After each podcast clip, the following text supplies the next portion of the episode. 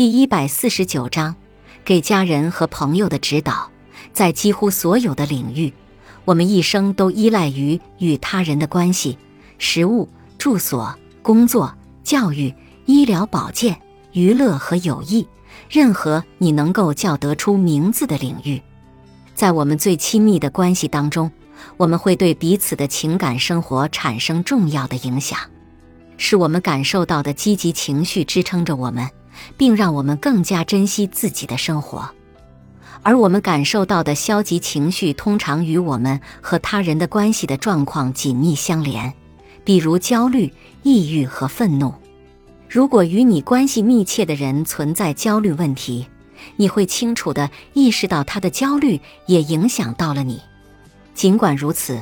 你可能没有清楚意识到的是，你的行为如何影响到他的焦虑，以及你可以做什么来帮助这个生命中重要的人。本章专为那些存在焦虑问题的人的家人、密友、伴侣或其他重要他人而写。当然，正在经历焦虑问题的人也应该读读本章，这样就能学习到他们的家人和朋友怎样做对他们会最有利。在本章，我们会探讨焦虑问题对家人和朋友的影响，